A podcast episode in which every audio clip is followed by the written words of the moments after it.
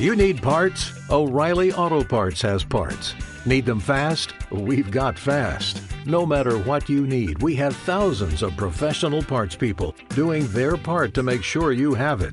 Product availability. Just one part that makes O'Reilly stand apart. The professional parts people. oh, oh, oh, O'Reilly Auto Parts.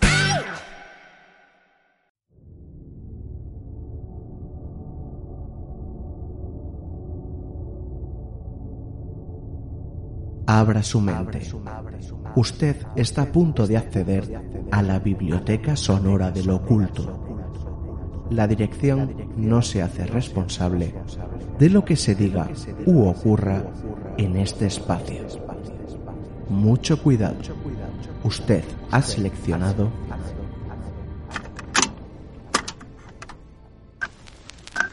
Cantabria Oculta, con Juan Ramón Cayón, Antonio Gutiérrez Rivas y Alberto Martínez Beivide.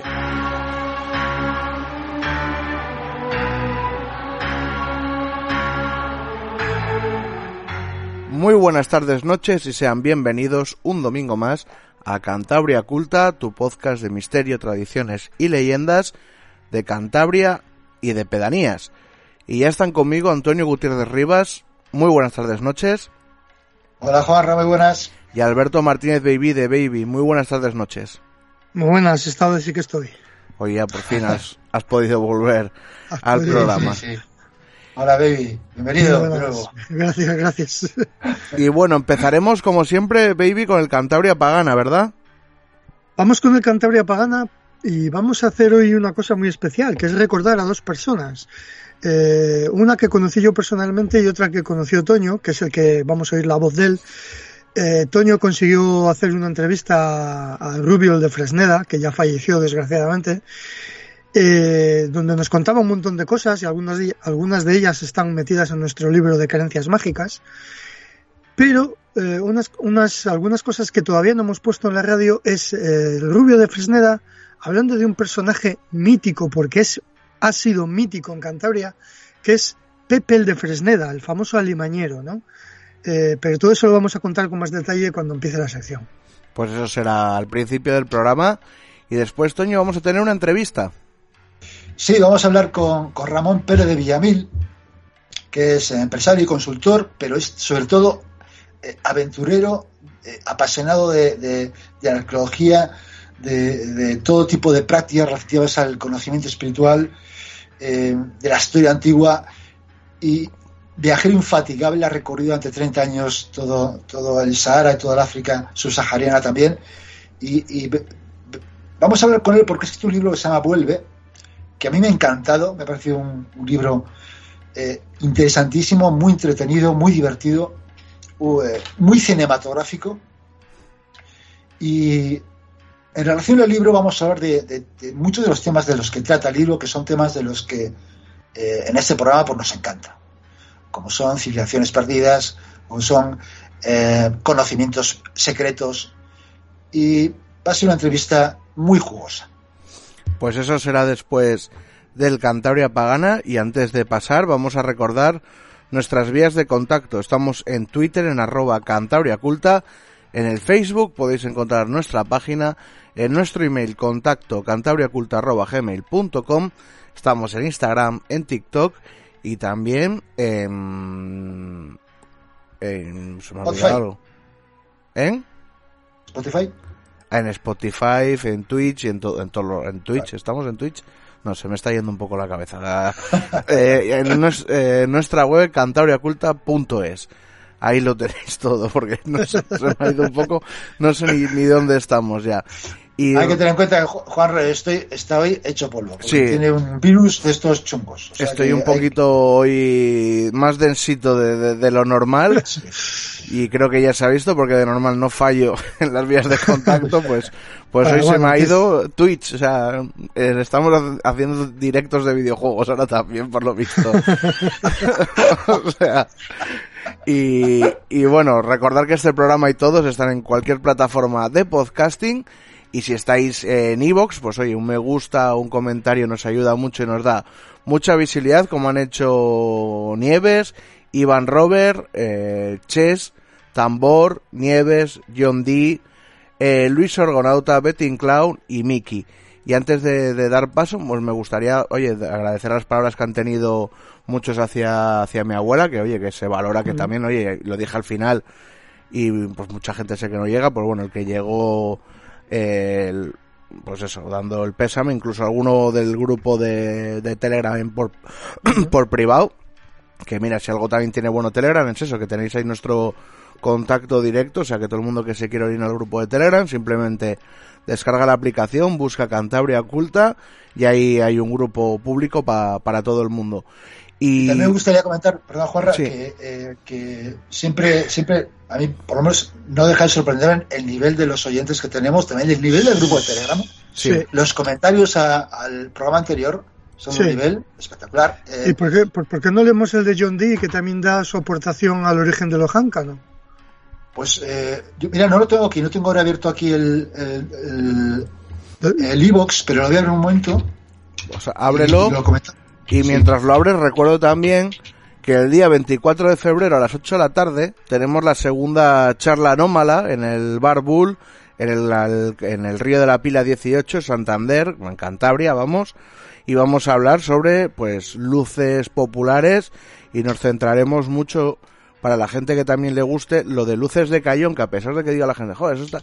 Tenemos cositas que están bastante chulas que no se han podido sacar en el programa, pues de, pues de imágenes, eh, testimonios un poquito más alargados de, de, lo que escuchamos en el, en el programa y, y podemos contar también un poquito cómo fue nuestra investigación allí, un poquito más, pues eso, de forma más coloquial, no pues hombre con la seriedad que hay en radio, a pesar de que tampoco somos muy serios, pero bueno, un poquito más pues eso, de charla de bar, de contaros pues como nos dimos con toda la historia y en todo lo que de, desencadenó. Toño, ¿tienes ya los comentarios? Sí, a ver, John dice que una, idea es más sobre, sobre las, dice, dice con sus mis, mis idas de olla, dice, dice que, eh, que el Génesis habla de los ángeles caídos que habitaron junto a los humanos eh, y que los que no fueron exterminados fueron encerrados en cuevas. Dice que la descripción es parecida a la de la raza mitológica de los jáncanos y su comportamiento con los seres humanos también es parecida. Pues sí, puede tener un origen, digamos, eh, de la tradición judío-cristiana, también puede ser, efectivamente. Digamos, en esto no hay, no hay una verdad absoluta, son todo teorías y, y, y, y cosas que, como dice eh, John T., un poco idas de olla, que, que aportaciones que, que realizamos al posible origen de este personaje mitológico. Pues ahí queda ese comentario. Y ahora, si os parece, vamos a dar paso al Cantabria Pagana.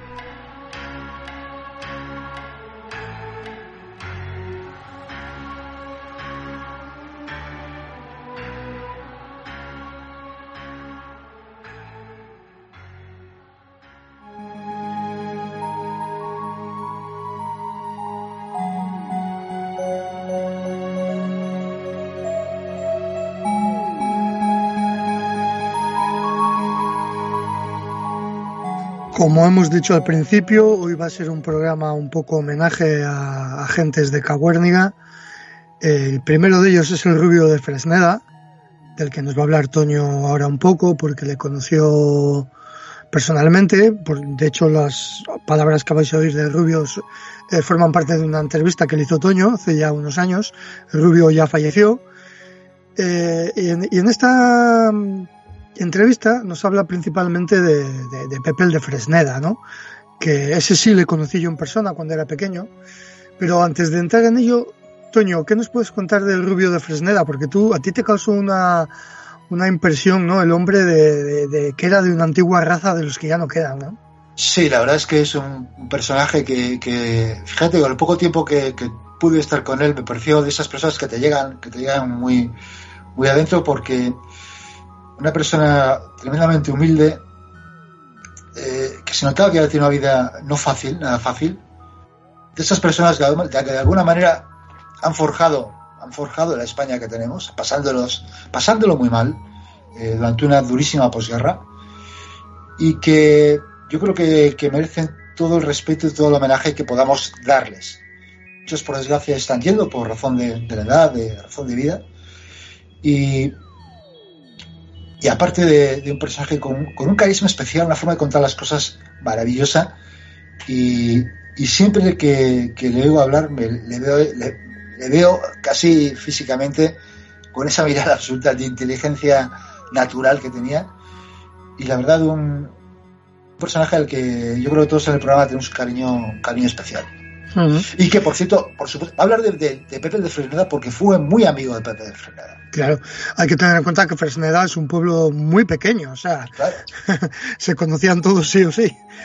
Eh, yo, eh, Pepe el de Fresneda, que murió hace ya bastantes años, eh, como hemos dicho, era un alimañero, pero es que hay que hacer aquí, yo les, pediría a los oyentes que hiciesen un ejercicio, que se esforzasen un poco en poner en contexto lo que era este tipo de vida hace 50, 70, 80 años eh, y, no, y no lo vean con los ojos que lo vemos ahora, ¿no? Porque ahora, eh, porque lo que van a hablar principalmente en estos testimonios es de, de él y su lucha con los lobos, cómo cazaba a los lobos, cómo se enfrentaba a los lobos. Hoy en día, pues el, el lobo está protegido y hay mucha gente que defiende al lobo, pero nosotros defendemos también a estos personajes eh, que son que forman parte de nuestra mitología de alguna manera, aunque puedan no gustarles a algunas personas hoy en día, pero por favor ponerlo en contexto eh, es muy importante, ¿no? Que no se pensaba de, la misma manera en aquellos años que pensamos ahora. Yo conocí a Pepe, le conocí cuando yo era un niño pequeño. Te estoy hablando de hace más de cuarenta y pico años. Y le conocí allí en Fresneda, en el pueblo, donde tiene, por cierto, una estatua hecha a su, a su honor, ¿no? Eh, y no se me olvidará nunca el encuentro con él. Me parece un hombre amable, me parece un hombre sencillo, dentro de lo, recuerdo que puede tener un niño, obviamente. Y me enseñó lobeznos. Tenía allí, en su casa, o no sé, es que no me acuerdo exactamente si era su casa donde lo tenía, porque claro, yo era muy pequeño. Tenía así una, especie de corraluco y tal, eh, tenía tres o cuatro lobeznos chiquitines, y claro, como me vio allí fisgando, pues me, les enseñó, me les dejó tocar, estuvimos con ellos y me, estuvo hablando de los lobos. Y no, lo hacía con cierto respeto y con cierto cariño, aunque él era cazador de lobos. Eso es una cosa que a muchos mm, hoy en día no, no van a lograr entenderlo. Cómo un cazador de lobos puede tener respeto al animal.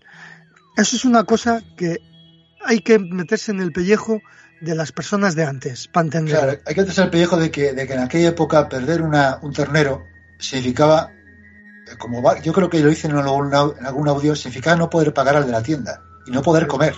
Literalmente no poder comer. Claro, por eso era importante cazar los lobos. Claro, eh, porque, porque te comían o el potro, el ternero, la, la, la, cabra, lo que fuera. Entonces era otra época que, que desde luego no podemos juzgarla desde los parámetros actuales sería completamente injusto. Yo creo que ninguna persona inteligente eh, lo debería hacer. Vale, pues yo quiero dejar esa constancia de que yo he sido un niño que descubrí a los lobos bien pequeño porque le estuve en mis manos gracias a Pepe el de Fresneda. Y le recuerdo con cariño porque él trataba a los animales, a sus, a sus pequeños lobeznos, les trató muy bien. Me acuerdo de la imagen de él con el lobezno en, en su brazo acariciándole el lomo. Tengo ese recuerdo yo de Pepe, ¿no? Pero sin más, vamos a entrar directamente a escuchar al Rubio, al Rubio de Fresneda, hablando de Pepe. Mm, y la primera, el primer audio eh, cuenta cómo consiguió la primera escopeta, ¿no, Toño? Eso es, cómo, cómo consiguió eh, Pepe de Fresneda su primera escopeta.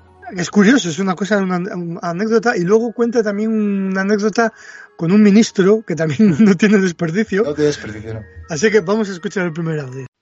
La primera escopeta que compró me dijo, él tenía unas punta ovejas, el padre, y él iba arriba a soltarlas en un invernal de unas vacas, y detrás un perro que sale con las ovejas. Y coño, seguro iba por la, por, la mañanuca, el perro salió con una, una rámila, entonces valía la piel de la rámila tres mil pesetas, ¿eh? Y Dice, me lié con ella, pim pam, con piedras y con una chuca que llevaba siempre, palos, pim pam, hasta que la cansé, la eché abajo y la maté. Y con aquello compré la escopeta. Aquella decía mi padre me dio 300 pesetas en aquello. en aquellos años, con aquello, compró la escopeta. Y, Bueno, qué bueno. y salió de aquí un año ya con la escopeta y dos cartuchos ¿eh? en albarcas, con un poco de que iba a soltar las vacas y las ovejas que las tenía en aire invernal. Y ahí nada más en, en la vuelta al molino, estos de aquí de la son de un potro, se le habían matado los lobos, recién matado y comí un poco. Y había, bas- había bastante nieve, ¿eh? y arrancó detrás de las pisar de ellos, pim, pam, pim, pam, y no sabe dónde estará ya de Sejo, la cuento la contilla. Le llaman allí la piedra Genká. Allí fue a tirar y de nieve hasta aquí. Y le tiró un tiro a uno y le mató, y al otro le tiré, dice él. Y iba a ir, pero no tenía más cartuchos, ya yo no podía tampoco mucho seguir, y no llevaba con qué rematarle, y se volvió. Y claro, Pepe no venía, no bajaba del invernal. Ya llamaron al pueblo y vino gente de debajo de Renedo a salir en busca de él. Y si ya estaba la gente reunida para salir a buscarle, se le presentó en el portal con un lobo que pesó, ya te enseñaré ahora, 52 kilos. A las 12 de la noche, con una nevada hasta aquí. Y no tuvimos que tirar el lobo y, y- y cayó desmayado. Qué figura. Dios mío, éramos artistas para ello, mucho, mucho, mucho.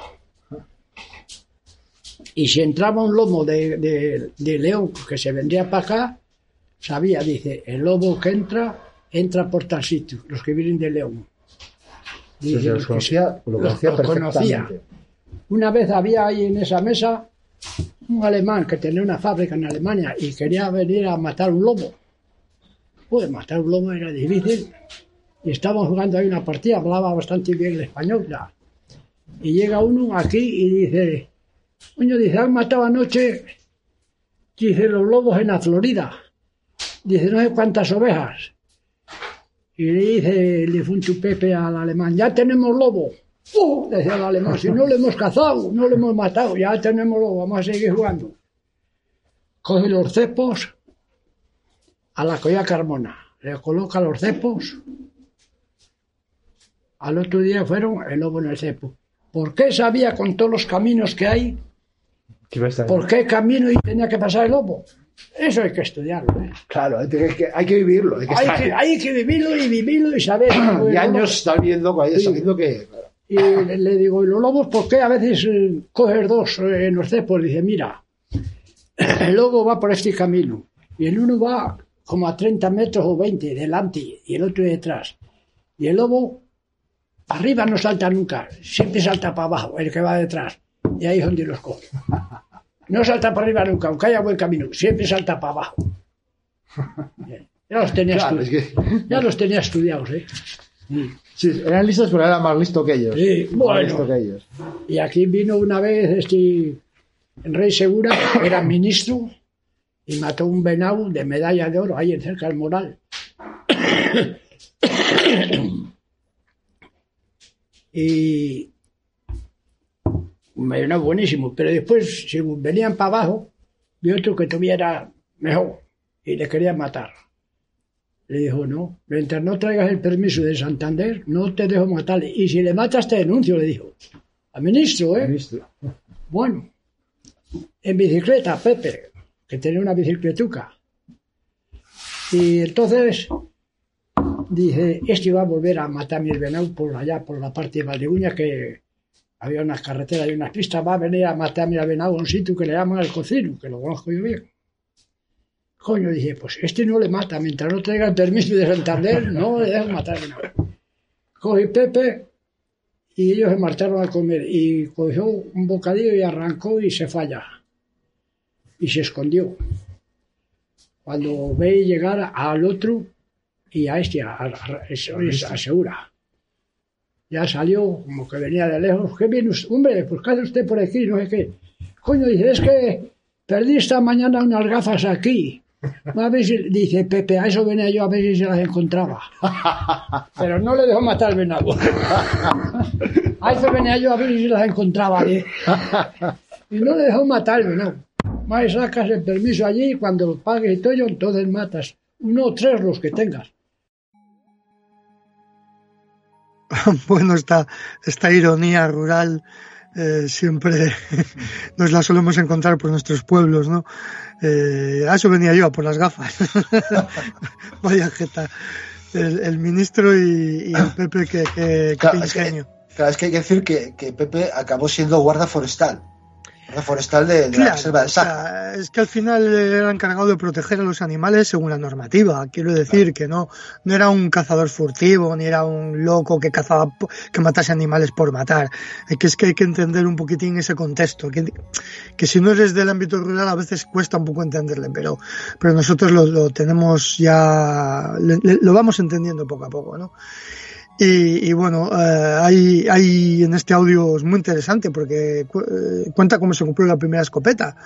ah, yendo por una rámila, que jolín, valía 3.000 pelas la piel de la rámila, tío, que no está nada mal, ¿eh? Ajá. No está nada mal, no estaba nada mal pagado. Y mm, bueno, para que no lo sepas, es vamos, similar a la comadreja. Eh, y, y bueno, ahí hemos visto cómo se consiguió tal y cómo, cómo cazaba los lobos, una de sus primeras gestas, ¿no? Eh, vamos a escuchar el segundo audio, eh, donde nos cuesta, cuenta más historias con... No, cuenta más o menos cómo se orientaba Pepe en el bosque, ¿no, Toño? Lo cuenta el Rubio. Sí, cuenta un poco eh, cómo. Claro, era un hombre que, era, que, que se tiraba al monte, pero en una época que no había GPS, no, no llevaba ni bruja, no llevaba- no Claro, claro. y, van a- vamos a escuchar cómo iba equipado. Cómo iba equipado, olvidémonos de, de ropa técnica, de botas de Gore-Tex y de nada de eso. Nada de eso. Vamos a yo creo que lo mejor es escuchar. Aquel se quedó, quedaba ahí con una difunta emisora, pues ya se casó de, de cuarenta y tantos años. Y tenía dos perrucos chicos y dormía abajo. Era un- una cama y un trastero donde metían las hogas de las vacas y todo eso, en fin, allí. Y los dos perrucos allí con él. Y la difunta emisora le preparaba la talega que la llamaban, que no había mochila, era un, un sacuco con unas fuerzas así y ya está preparaba pues entonces tocino, borona y eso, y cogía la escopeta y a las 4 de la mañana ya se levantaba. Y siempre me deja algún zorro, algún hurón o alguna nutria aquí en el portal tirado y después la difunta emisora lo esperaba, lo pelaba. Y se marchaba y a lo mejor tardaba dos días en venir. Ahí estaba por el monte o Por el monte, dormía debajo de las hayas y debajo de las piedras. ¿Eh? Que hay que tener amor propio y se sabe ir hasta cerca, hasta Palencia, cazando, andando por el monte. Y, y, y le decía, bueno, pero Pepe, ¿por qué eh, tú sabes qué hora es? Que entonces no tenían reloj.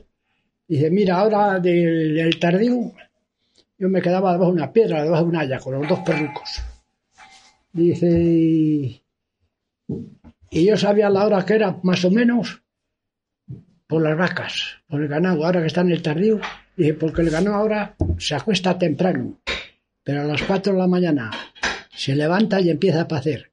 Y yo iba andando y tocaba las muñecas que estaban calientes, y dice, son las 4 de la mañana.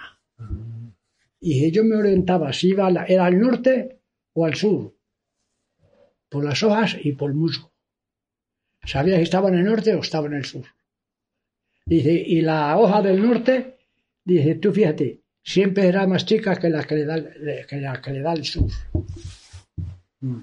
Y sí sabe quedarse con, un- con los lobos tres noches en la cama con la loba, digo con la loba, con las crías, para poder matar la loba. Y tenía los cepos y me contaba a mí, dije, sabía más que yo y a la loba. Y le ponía el cepo aquí y subía por allí, y le ponía allí y le ponía por allí. Hasta que ya me quedé allí tres noches con los crías para que vendría a darle mamar, hasta que tuvo que entrar y la maté. Fíjate. Mm, Ahora era un artista para eso, un artista.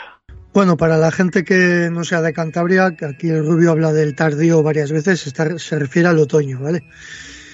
Bueno, pues aquí, aquí vemos como, como lo que decía Toño, la poca equipación que se llevaba, que pasaba varios días fuera de casa, durmiendo debajo de las hayas, de las piedras, y se orientaba por las moñigas de las vacas, o sea, sabiendo el calor que guardaba la moñiga, sabía exactamente la hora que era y todo, o sea, es casi como un antiguo indio de esos de las películas, más o menos.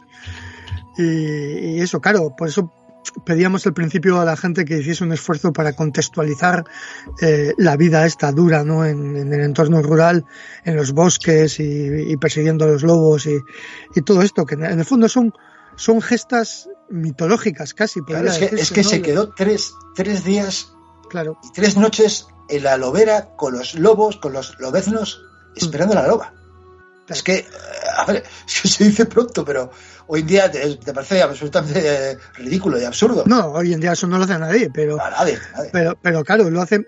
Por eso este tipo de personajes rollan lo mitológico, porque es sí, que sí, hacen, hacen gestas y hacen cosas que hoy en día podían estar incluso hasta mal vistas, pero claro, viéndolo en su época, pues claro, eran personajes luego muy populares en, en, en su entorno, ¿no? Por, por todo este Claro, tipo de cosas. ¿Y eso qué, qué- llevaba? Lleva un sacuco con un poco de borona, Una vino, borona, eh, borona, tocino, tocino, y ya está.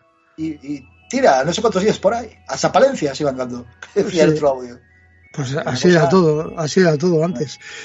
Y el último audio que vamos a escuchar, pues ahí es una pelea que tiene con unos lobos, ¿no? Me parece. Bueno, es una, son historias con lobos, historias que tienen Sí. con, con- con lobos. Y, y cuando eso, ¿había lobos? Sí, pero había mucho menos. Mucho menos.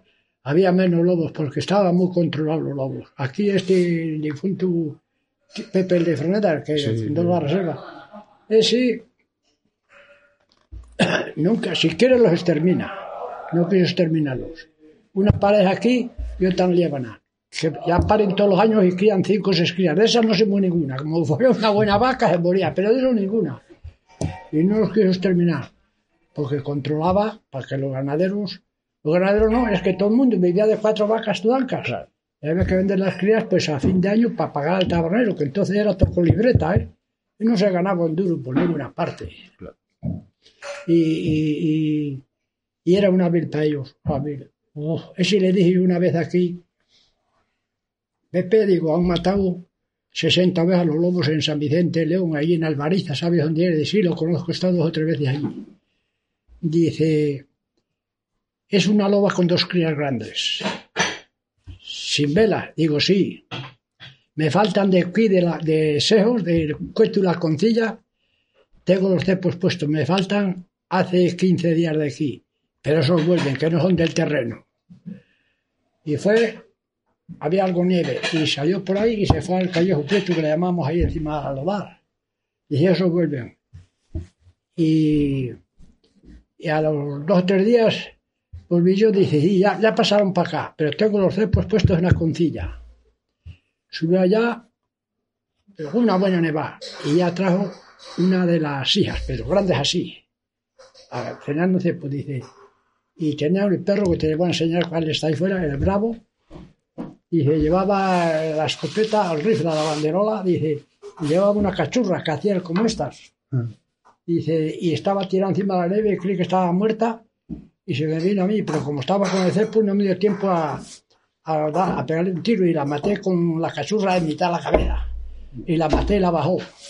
Dice, pero me ha pegado la madre al perro. Como a 100 metros o 200 metros, eh, el perro me la ha pegado. Ha venido el perro para mí, está cogida. Dije, pero no podía más. Ya la nieve me, pegaba al cuello. Dije, ya subiré de aquí a un día, dos, a bus- ir allá. Y fue ahí que donde está el cuento de la concilla. Ahora mismo le dan a un tío eh, medio millón de pesetas con la nevada que haya que había ir allí y no va. Fue, y a, a los dos o tres días bajó la madre y la otra hija. Mira, se presentó ahí en un cochuco de esos de plástico que por atrás no tenía nada, nada más era amarillo y me acuerdo de, de plástico. Y se presentó ahí con la, la loba, la madre y la hija. Mira, aquel hombre bajaba así, hinchado, las manos así, coloradas, no hay, no hay pimentón que la- los ponga tan Del frío, coloradas. del del frío. frío, pero hinchado entero, ¿eh? Aquel era un hombre. ¡oh! ¡uh! Bueno, sin duda la escena tiene cierta crueldad, por como ma- matar a un animal siempre, pues bueno, mata- matar en general siempre es cruel, ¿no?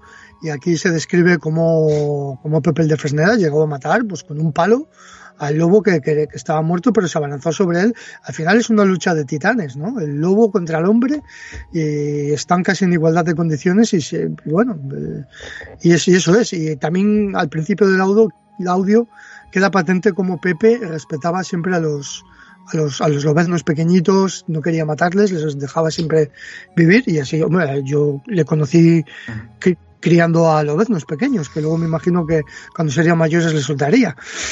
Y, y bueno, pues eh, no sé, a mí me parece, bueno, nosotros, la gente que nos escucha habitualmente, sabe que nos encantan las historias de lobos. Nosotros damos alguna charla y alguna conferencia dedicada al origen del miedo al lobo en, en Cantabria, eh, con mogollón de testimonios de que hemos ido recabando durante estos años eh, sobre el lobo, de gestas del lobo, cuentos de lobos, la caza del lobo, historias no peculiares con los lobos. Y estas eran, son unas más que teníamos recogidas y que no las habíamos todavía traído al programa. Eh, esta entrevista que pudo Toño hacerle a, a- Rubio. Y, nada, queríamos dejar constancia para hacer un poco de homenaje, ¿no? Tanto al Rubio, que fue un buen informante, como a Pepe de Fresneda, que es un personaje mítico en Cantabria. eh, y bueno, aunque, aunque le pese a algunas personas lo es, es un personaje popular de Cantabria, lo ha sido. Y bueno, pues esperemos que con esto conozcáis un poquitín más los entresijos, ¿no? De, del tema de la lucha con el lobo, ¿no? De, de hace 50 años, 60 años, para atrás, ¿no, Toño? Sí, yo creo que, que, es, eh, que es el reflejo de una época, es un, es una, un dibujo a trazo un poco grueso de, no- de una época que, que lógicamente hay que verla, eh, como hemos dicho al principio, en su contexto y que son personajes seguramente irrepetibles, ¿no? Son irrepetibles por muchas No, no, cosas. eso está claro. y, y que aún así yo creo que se merecen este tipo de, reconocimientos y de homenajes porque en su momento fueron importantes y, y- y lo tienen que seguir siendo.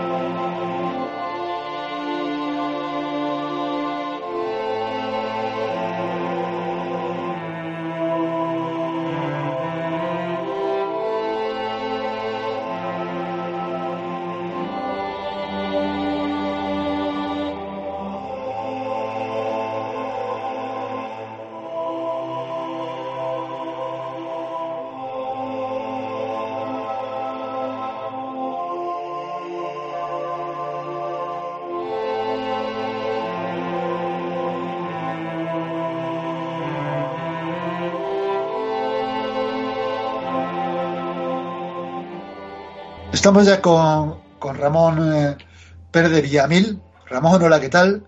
¿Qué tal? ¿Cómo estáis? Hola, bienvenido, bienvenido, bienvenido a Cantabria Oculta. Eh, como hemos dicho en la presentación, pues eh, vienes a, a hablar de tu libro, pero no solo de libros, sino de más cosas que tienen que ver con el libro, que, que como he dicho antes es muy, muy recomendable a cualquiera que le gusten los temas que tratamos en este programa y otros más, pues le va, le va a encantar. Y, y primero me gustaría hablar de... Es que hay muchas cosas de las, de las que hablar. La, eh, la carga biográfica que tienes en el libro, ¿no? Sí. ¿Qué, qué parte de ti has puesto en, en esta historia? Que yo creo que bastante, ¿no? Pues he puesto bastante, sí, fíjate, es mi primera novela, que ya tengo bastantes años, y, y al final he volcado muchas cosas de mi vida, sí. Tanto muchas anécdotas del libro están basadas en historias reales que he vivido, como, como partes más importantes de la trama también, o, y en el fondo refleja un poco lo que es mi interés más importante. Independientemente de mi vida profesional, desde los 10 años siempre me han interesado estos temas, siempre he estado estudiando estos temas, siempre he estado viajando alrededor de estos temas, nunca había escrito nada de ello, pero, pero de alguna manera pues todo eso está volcado en esta novela. Hay que decir que la novela, sin desvelar nada de la trama, podemos decir que es la, la búsqueda de un objeto eh, precioso, importante, importante para toda la humanidad, Sí, y de alguna manera eh, sigue el esquema de- del llamado viaje del héroe, pero incluso los dos personajes principales, los dos protagonistas de, no principales, sino dos protagonistas que van elaborando ese viaje casi iniciático, ¿no? Sí. En la búsqueda de este, este, de este objeto precioso. Y, y hay también otro personaje que es el desierto, Sí. el desierto del Sahara, que tú lo has recorrido, si no me equivoco, durante los últimos 30 años, por lo menos. 35. 35 años. Sí, sí, la verdad. Yo llevo, yo empecé a viajar a Marruecos muy, muy pequeño por- porque mi hermana vivía allí y realmente no conocí el sur y no tomé contacto con el desierto y con el resto de África hasta años después, ¿no? Pero desde hace 35 años viajo no solo por el Sáhara, sino también por la mayoría de África Negra. Eh, viajo con un mismo grupo de amigos, no siempre vamos todos, pero y, en todo terreno y, quiero decir, de una manera autónoma, ¿no? Buscándonos un poco, perdiéndonos por, por allí, ¿no? Eh, de todo lo que he conocido, que ha sido mucho en África, el Sáhara es una cosa absolutamente maravillosa. Lamentablemente ahora no se puede disfrutar como antes, ¿no? Porque, porque por, eh, digamos, la parte más fácil está empezando a comerse por el turismo y la parte menos fácil ahora es muy peligroso, porque en, en la mayor parte de las zonas del Sáhara, pues si no, no tienes yihadistas, tienes, eh, está tomada por bandidos, en fin, ya no, no se puede viajar como antes, ¿no? O sea, no, ya- así, dime. no, que ya no es tan, ya no es tan, digamos, tan, un viaje tan, tan fácil como podía ser antes. Bueno, siempre, de alguna manera, eh, tiene su riesgo, o sea, tienes que saber lo que haces, ¿no? Sobre todo, eh, tienes que conocerlo, tienes que saber lo que hacer. Te pongo un ejemplo, en el, yo me hice la ruta en el año 89 del, del Dakar, eh, cuando todavía existía el Dakar en, en aquella zona, pero me la hice en verano. Y, y de- y la- hay, una, hay una travesía de Taman Raset a Gao, que son pues, casi 2.000 kilómetros por pista, por zona desértica. Eh, en, en aquel momento no había GPS todavía, ibas a brújula. Y para que te hagas una idea del peligro, el gobernador en, en, en, nos- no nos quería dejar salir, perdón, el gobernador, el, el- el jefe de policía, porque habían sacado del desierto hacía dos días al chofer del gobernador, a la mujer y a los dos hijos muertos. Eh, los habían- y, y fíjate tú lo que conocería el chofer del, del gobernador. Pero allí el consumo de agua, yo todavía cuando lo pienso me, me cuesta creerlo, pero es 14 litros día persona. 14 litros de persona. Sí, de manera que si, eh, si tú estás, si el coche te funciona y tienes agua, no notas el riesgo. No hay, bueno, notas 50 grados de temperatura, que es muy agobiante, ¿no? Pero el problema es que la situación te cambia del blanco al negro radical. Es decir, si se termina el agua o se estropea el coche, eh, te mueres en dos tres días, que es lo que, les, lo que le pasó a esta gente, ¿no? Entonces, es una zona que tienes que tener tu, cuidado, tienes que tener tus precauciones y saber lo que haces.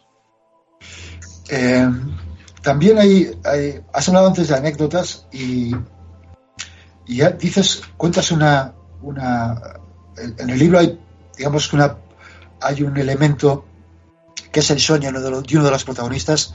Dices que alguna vez te basas en un sueño que tú, tenías tú también recurrente eh, de, de joven o, o no sé de qué edad tenías exactamente, que, que era bastante angustioso y que de alguna lo superaste. Pudiste enfrentarte a él.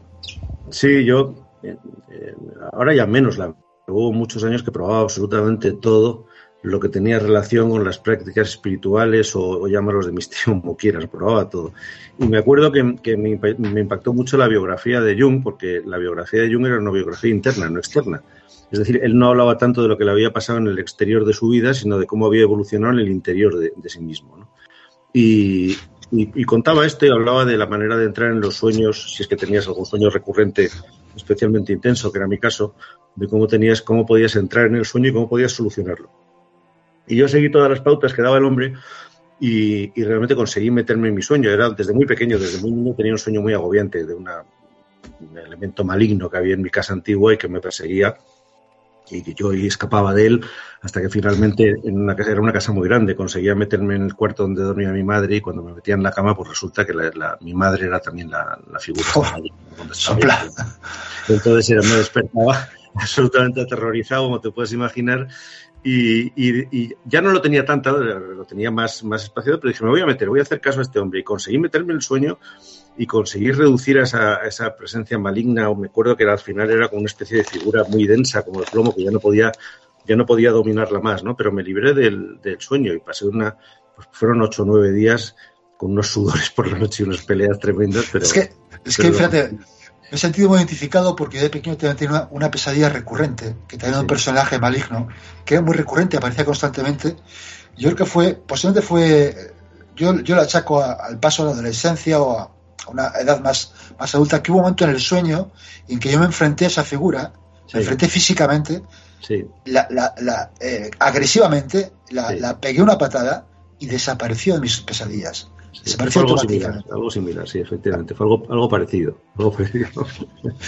Eh, oye, también hay, una, un elemento eh, importante que es la pres- que planea durante toda, toda la novela, que es la existencia o la hipotética existencia de una civilización muy antigua, avanzada, y que de la que aparentemente no han quedado rastros. Nosotros aquí siempre hablamos, tam- en- entre nosotros hablamos de que, de que cada vez eh, hay más, eh, más detalles que hacen pensar que efectivamente, dado que eh, digamos que la edad del, del- del Homo sapiens se va retrasando cada vez más, la aparición del Homo, sa- del Homo sapiens, y están hablando de 300.000 años, ¿no? Sí, pues es sí, un sí. espacio suficiente de tiempo, aparte de otras de, de apariciones o de, de descubrimientos eh, arqueológicos como, como de Göbekli Tepe, que, dan idea de una civilización, yo no ya de cazadores-recolectores, que no, no, no tiene ningún sentido, no encaja, sino de algo mucho, mucho más avanzado.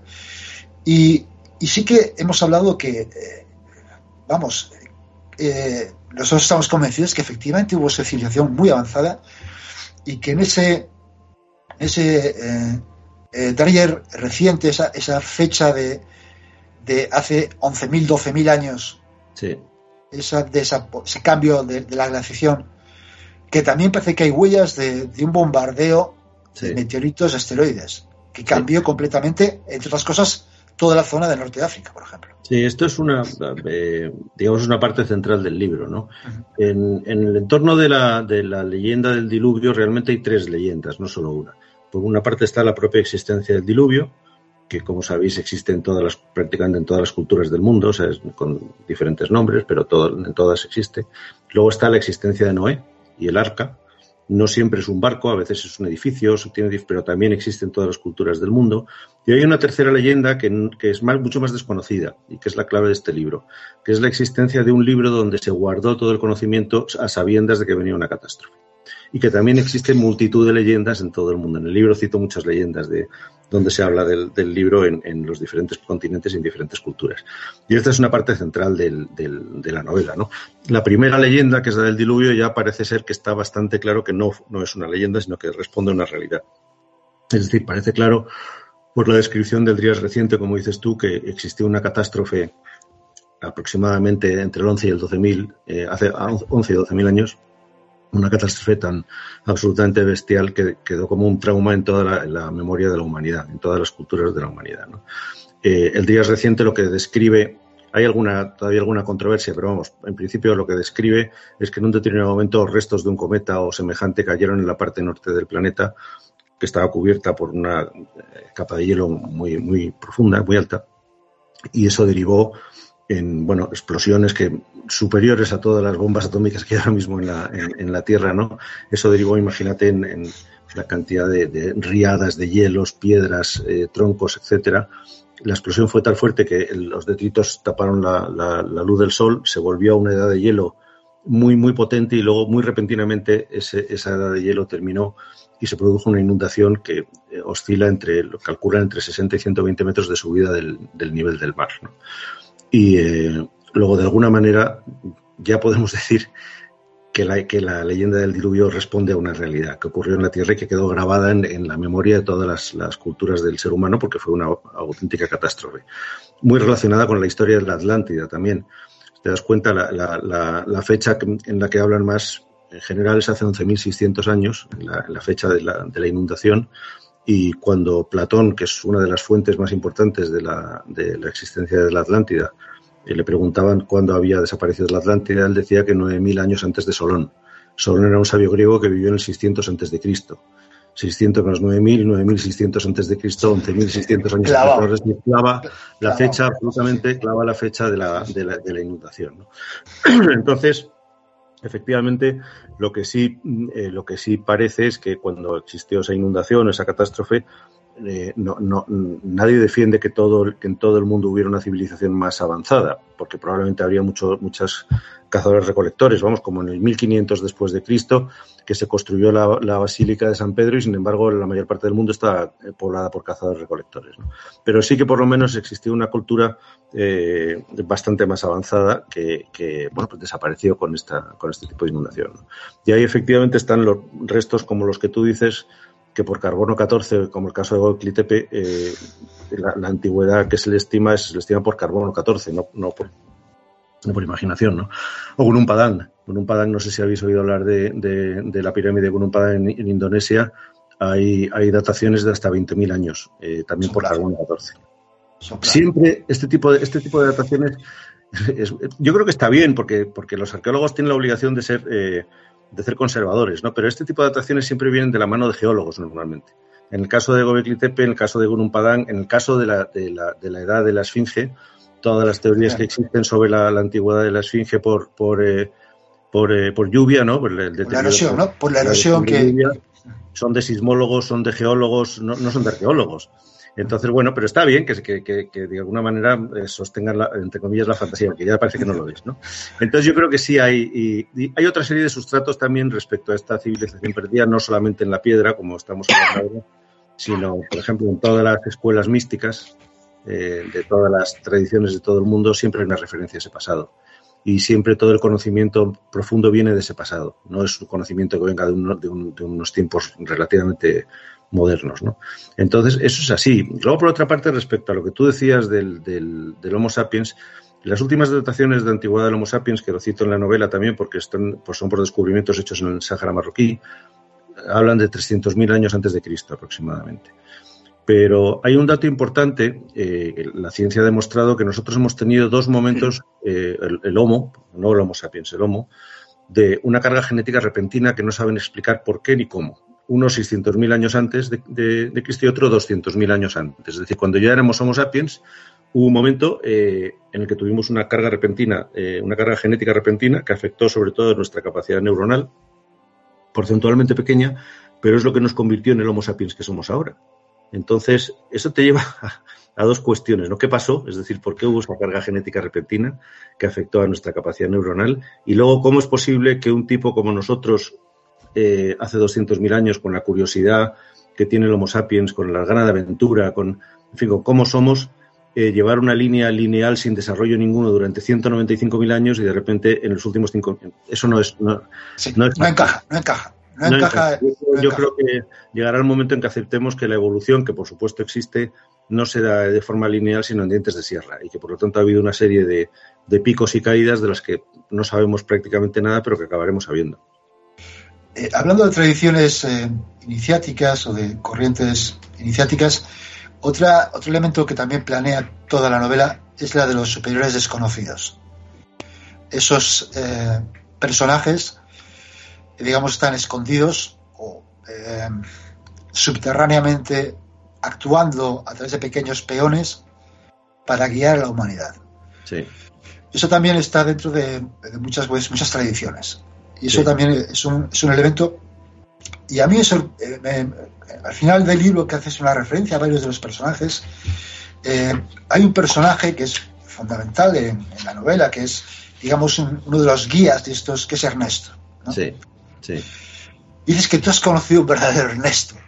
Tú no, Ernesto existe. Existe, ¿no? Que existe. Sí. Claro, es que eso, yo cuando leo eso digo, ah, o sea, eh, ¿qué parte de, de, de, verdad hay en esta novela? Esto es una novela, de verdad, estás contando una historia novelada. No, hay una parte de ficción, indudablemente. Sí. Pero toda, toda la ficción que te cuento en la novela yo creo que tiene una base. Es decir, no, no hay nada en la que me haya en la que me haya disparado, ¿no? Y, pero efectivamente Ernesto, Ernesto existe. Es un, es un, es un maestro que existe, que vive en Madrid, que no es, no es, no tiene una librería ni nada por el estilo, pero que existe y vive en Madrid. Todas las tradiciones, todas las tradiciones místicas. Mira, yo cuando yo terminé de, de cuando hice Coke, que todavía fue el último año de Coke, lo hice yo, y me entusiasmó la filosofía. Yo, me entusiasmó absolutamente la filosofía. saqué matrícula de honor, pero no porque fuera un empollón, sino porque me gustaba tanto que no paraba de leer cosas por entusiasmo. Es decir, saqué muy buena nota por entusiasmo, no por, no por ser brillante ni nada por el estilo. ¿no? Y, y recuerdo bueno, luego, en fin, me comieron el coco en casa y yo quiero estudiar filosofía y me dijeron, ¿dónde vas con eso? De tal. Mi vida empezó a derivarse en dos caminos. ¿no? Pero cuando, cuando estudié a fondo, por ya por mi cuenta, los clásicos griegos, etcétera, me di cuenta que la mayoría de ellos, eh, los más importantes, habían estudiado o habían querido estudiar en las escuelas de misterios egipcios. ¿no? Y ahí eso ya se despegaba un poco de la tradición occidental. Y digo, ¿y esto qué, qué es esto de los misterios egipcios? Y ahí empecé en fin, eh, me hice los 12 grados de la Orden Rosacruz y a partir de los 12 grados de la Orden Rosacruz empecé a todas las escuelas místicas. Yo creo que prácticamente, no creo que me dejado ni una, ¿no? En todo este tiempo, en cuanto a, a participar, a estudiarlas, a, a, participar en las prácticas, en los estudios y en, en sus tradiciones, ¿no? Y todas coinciden en que el verdadero trabajo, eh, en que el verdadero trabajo eh, que hacen los sabios es interno, es en otro, en otro nivel, no es, no es el nivel externo, es otro nivel, es otra, otro nivel que nosotros no, del que no somos conscientes, pero que es el que de alguna manera tiene más influencia en la vida luego, digamos, material o la que nosotros conocemos, ¿no? Por lo tanto, efectivamente, esa tradición de esos 8, 10, 11 sabios iluminados eh, que trabajan por la humanidad, pues es, es, una tradición que existe en todas las corrientes, ya te digo. Y luego, eh, Ernesto, este que te digo que existe, no es de ese primer nivel, pero es de un segundo o tercero, porque también luego, esto como todo en la vida, luego capas, ¿no? Pero es de un segundo o tercero, sí, sí, sí, sí existe, sí. Y él, él también conoce directamente a varios de los que son en ese primer nivel. Y bueno, cito, mira, en el libro cito al psiquiatra este muy conocido, Hawking, ¿no? Que era un tipo, ah. parece, por un premio Nobel y todo, ¿no? Y él hablaba de que, de que existían estos ocho o diez, eh, estos ocho o diez personas, ¿no? Hay datos de esto. Mira, cuando Sri Aurobindo, que para mí es uno de los filósofos eh, hindús más importantes y uno de los yogis más un momento que se retiró a, a se retiró suyo en, Pondicherry, creo que era, y no volvió a salir de allí en muchísimos años, después de haber sido un tipo que trabajó por la independencia de la India, que estuvo en el, en fin, eh, metido en política, etcétera y tal, y, y, y, mucha gente le decía, pero bueno, maestro, pero ¿qué hace aquí encerrado, no? Con todo lo que hay que arreglar en el mundo, con todo lo que hay que hacer.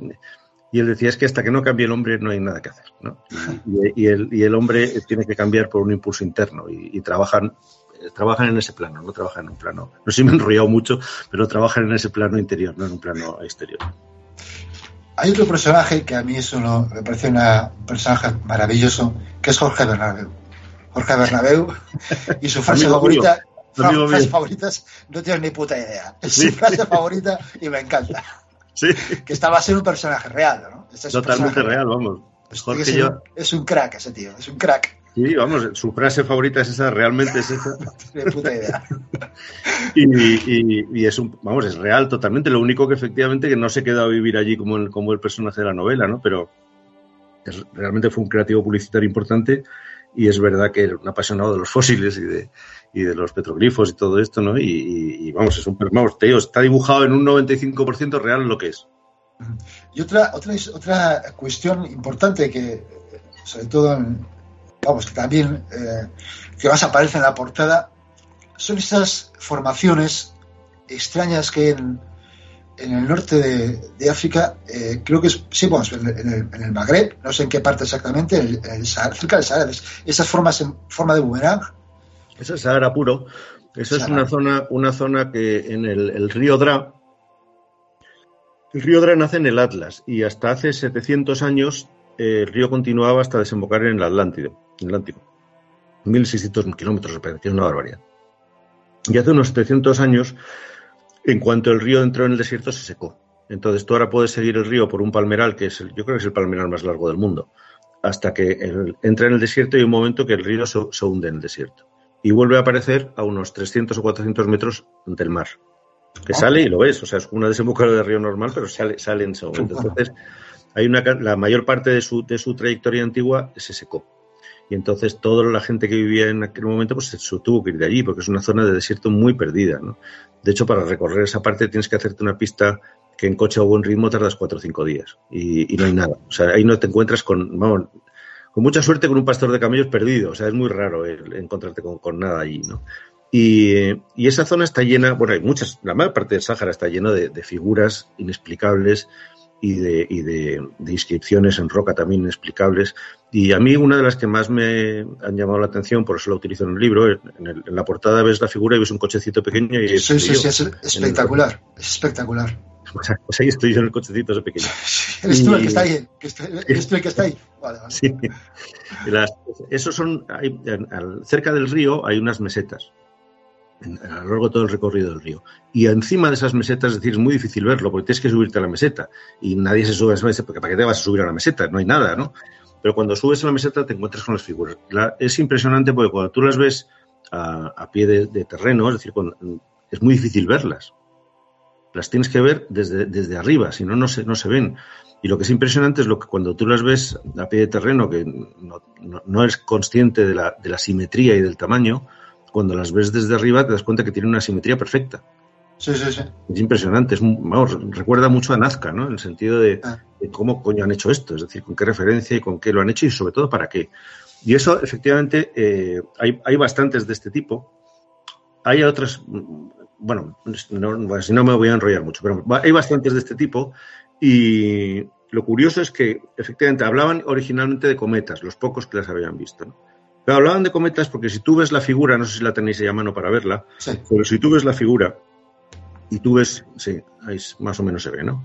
Si tú ves esa figura y, y- y tú ves un avión de los años, no te digo de los años 70, de los años 80, ¿no? Un avión de los años 70, de los años 80 tiene forma de cruz, ¿verdad? El cuerpo del avión y, una, tiene forma de cruz. Pues ahora mírate el, el último bombardero B-21 americano, ¿cómo es? Sí, sí, sí.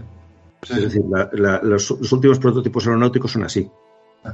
Entonces, eh, esas figuras llevan ahí miles de años. ¿Qué coño era eso? ¿No? Es que además ocurre una cosa. eh, toda esa zona está prácticamente inexplorada desde el punto de vista arqueológico y geológico. O sea, ahí eh, es un territorio que te puede dar una- unos frutos que no podemos ni siquiera imaginar. Sí, porque además ahí se conserva todo. Es decir, es un clima y es un, eh, en el que todo se conserva. No, Claro. Sí, no, no. desde, por la, desde por la ex- inexistencia del ser humano, que normalmente lo jodemos todo y lo movemos, allí no hay, hasta, hasta por el clima en sí mismo. Entonces realmente encuentras cosas eh, increíbles. Y, mira, hay una de las figuras, por- vamos, que tú lo ves allí, por, vamos, no se puede demostrar, pero por sentido común dices, estos lo estaban viendo en el cielo. Esta gente reproducía aquí lo que estaba viendo en el cielo. ¿Qué era eso? Pues ya te digo, lo, lo que estás viendo ahora, cuanto, cuanto más avanza la ciencia, más entendemos cosas del pasado. Más cuadran, ¿no? Y otra de las figuras, cuando subimos a una de las mesetas, de repente miramos abajo y había una figura de este tipo igual y pegada a una de las colas de la figura una eh, medusa. Una forma de medusa. Enorme.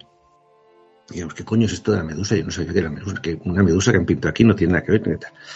Y, y posteriormente, eh, de casualidad, conocí a un, a, un, a un hombre que también bueno, tiene un, un programa de radio de estos temas y me dijo, llevo persiguiendo esta medusa 20 años por todo el mundo. Es decir, o sea, la, la hay en todas las culturas, en todas las piedras te encuentres desde América, África, tal, está dibujada esta medusa.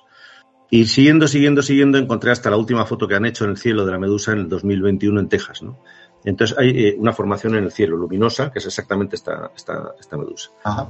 Ahí hay teorías de todo tipo, desde las más frikis, que, dice, ¿eh? que no hablan ya de naves, sino de seres, que es los que las Sí, sí. hasta, hasta las que te explican que son eh, fenómenos eh, pues, Sí. luminosos o fino- fenómenos naturales, por decirlo de alguna manera, ¿no? que ocurre. Pero realmente lo- la conclusión es que efectivamente ellos veían la medusa en el cielo también y reflejaban lo que estaban viendo. Pues si veían la medusa, veían la otra figura también en el cielo. Claro, claro, sí, sí, sí, sí, sí, sí, efectivamente. Es muy, muy llamativo.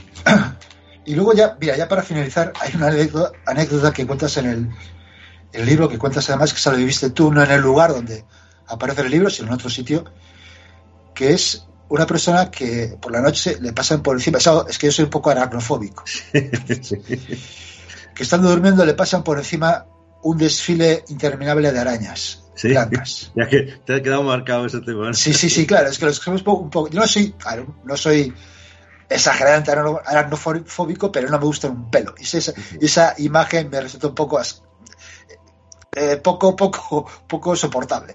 Sí. Eso lo viviste tú, ¿verdad? Sí, bueno, eso en el, en el Sáhara nos pasa muchas veces cuando hacemos campamento. Nosotros a las 5 así de la tarde ya acampamos, hacemos un fuego Y ahí empezamos a, pues, a hacer la cena y a, sacamos la botellita de vino y, y- y- y nos empezamos a, a relajar, ¿no? Y es muy normal, así como una serpiente no se te acerca o un escorpión es muy difícil que se te acerca. Tienen un nombre estas arañas, no me acuerdo de cómo se llama, pero son unas arañas blancas grandes, muy agresivas además. Y van a una velocidad espeluznante y es muy normal que te encuentres, que te, que te empiecen a pasar por el campamento.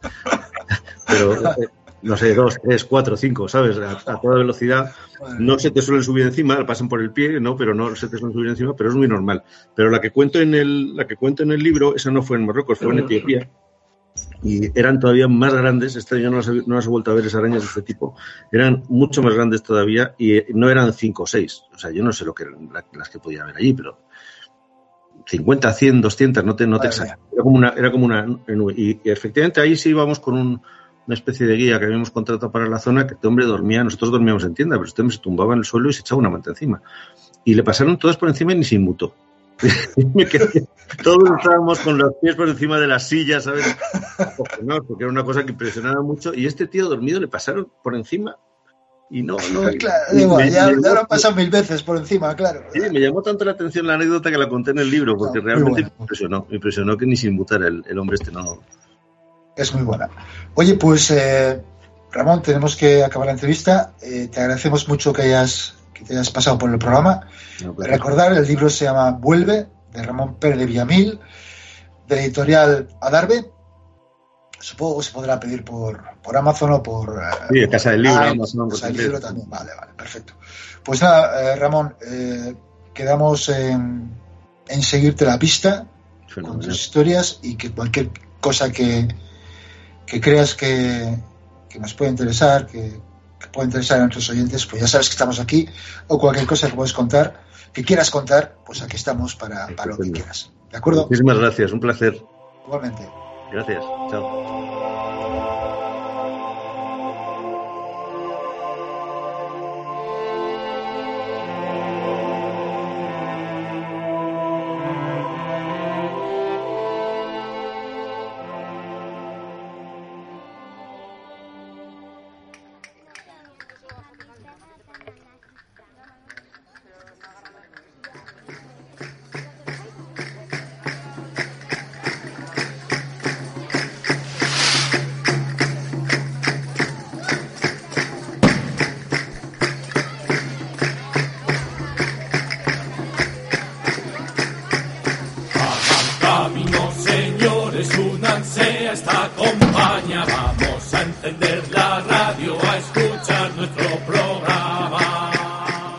Y bueno, hasta aquí el Cantabria Culta de hoy. Espero que os haya gustado, que lo hayáis disfrutado. Recordar que nos vemos dentro de siete días otra vez a través de Evox o de cualquier plataforma de podcast los domingos a las 8. Y bueno, y si el Racing lo permite, esta ocasión lo ha permitido también en Arco FM a las 8. Las- No sé cuándo juega la semana siguiente y como jugaba el lunes, este mañana juega el Racing, pues lo teníamos bien, o sea que a nuestro horario habitual. Y nada, vamos a despedirnos hasta dentro de, de una semanuca. No sé si queréis añadir algo más o nos vamos con nuestro lema y, y nos vamos. Dicen que el saber no ocupa lugar. Sapere Aude. Atrévete a saber.